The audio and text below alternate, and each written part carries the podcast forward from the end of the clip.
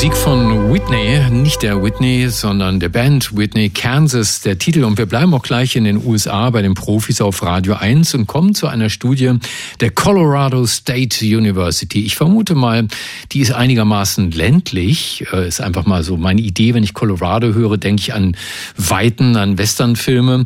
Äh, und äh, dort spielt Landwirtschaft wahrscheinlich eine ganz große Rolle. Die haben sich nämlich mal angeschaut, welche Rolle Regenwürmer tatsächlich spielen für die Bodenbeschaffung, vor allen Dingen aber auch für die Ernten und haben äh, eine Metastudie erstellt aus 58 Studien, die sich bereits mit Regenwürmern beschäftigt haben.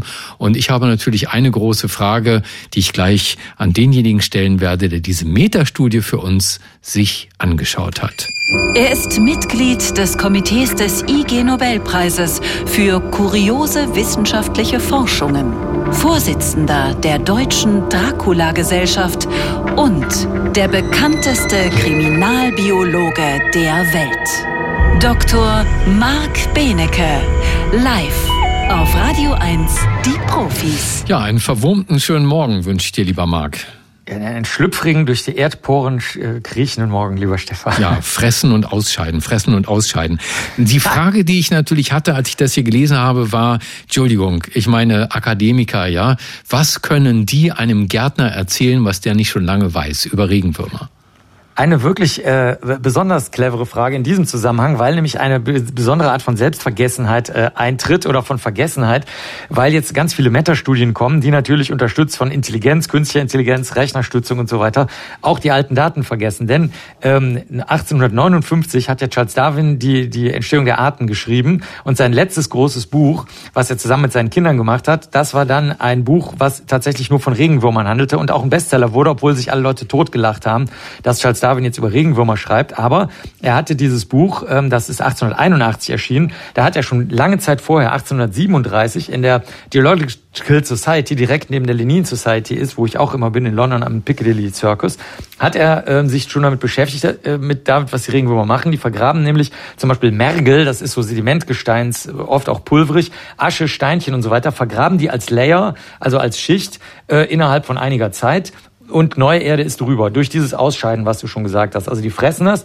bringen aber komplette Schichten unter die Erde und nicht nur das, was in der Erde ist, nach oben. Also das ist schon wirklich super lange bekannt und das hat auch den Gärtnerboom in, den, ähm, in England mit ausgelöst. Die Engländer und Engländerinnen sind ja so große Gärtner. Das beruht auch auf diesem Buch weil die da mal hinausgegangen sind und sich das alles so schön angeschaut haben und dann eben zu den Gärtnern wurden. Und die Kollegen aus Fort Collins, also University da in Colorado, die haben jetzt ähm, was Neues gemacht. Die haben sich gefragt, was zur Hölle machen wir, wenn uns alles stirbt? Wir wissen über die Kreisläufe der Leben, alle, des Lebens, alle Gärtnerinnen und Gärtner wissen das. Jeder weiß, wie Kompostierung funktioniert. Das riecht nicht, das hat man hundertprozentige wieder des Materials in den Kreislauf des Lebens. Aber wir werden immer mehr Menschen, bald sind wir 10 Milliarden.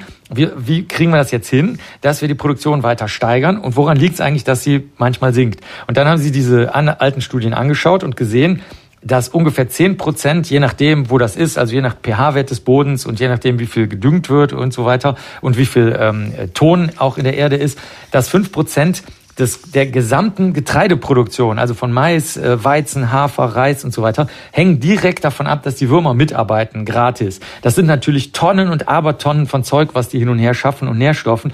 Und dann, die Lösung ist jetzt, und das ist das Verrückte, was eben sehr ungärtnerisch ist, jetzt kommen natürlich die industrieorientierten Menschen und sagen, ah, prima, dann machen wir Massenzucht von Regenwürmern, züchten die und verteilen die über die ganze Welt. Und dann wird alles wieder gut und dann wächst wieder alles schön im Einklang mit der Natur. Und das funktioniert natürlich nicht. Das haben die Autoren und Autorinnen auch dazu geschrieben, bitte nicht auf jetzt wieder die nächste Massenproduktion von Lebewesen anfangen, sonst wird natürlich alles nur noch schlimmer. Also in Wirklichkeit geht es aber darum, wie wir in einer Welt, die jetzt vor unseren Augen stirbt, durch sozusagen einen Wurmregen, den wir über die ganze Erde ergehen lassen, alles wieder fruchtbar machen. Also waren die Wissenschaftler vor allen Dingen auch daran interessiert, mal tatsächlich in Zahlen darzustellen, wie groß der Anteil der Regenwürmer ist an den äh, Ernten weltweit?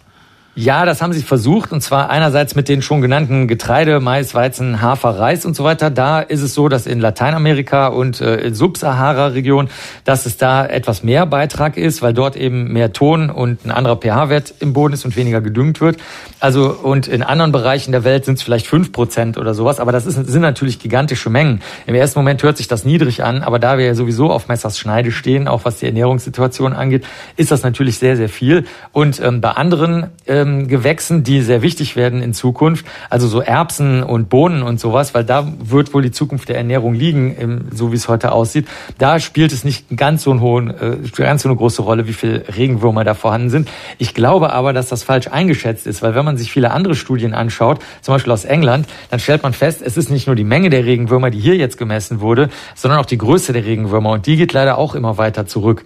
Das heißt, ähm, diese Zahlen würde ich mal sehr, sehr stark steigern und als Biologe würde ich tatsächlich mit Charles Darwin in Einklang stehen und sagen, ähm, die Regenwürmer sind die Grundlage von allem, egal ob sie jetzt nur fünf bis zehn Prozent der Ernten von den Getreide ausmachen. Ohne die Regenwürmer gibt's überhaupt gar keine Ernte mehr. Also so würde ich das mal formulieren. Mein Freund, der Wurm. Seid nett zu Regenwürmern. Danke, Marc. Das war Dr. Marc Benecke live auf Radio 1. Die Profis.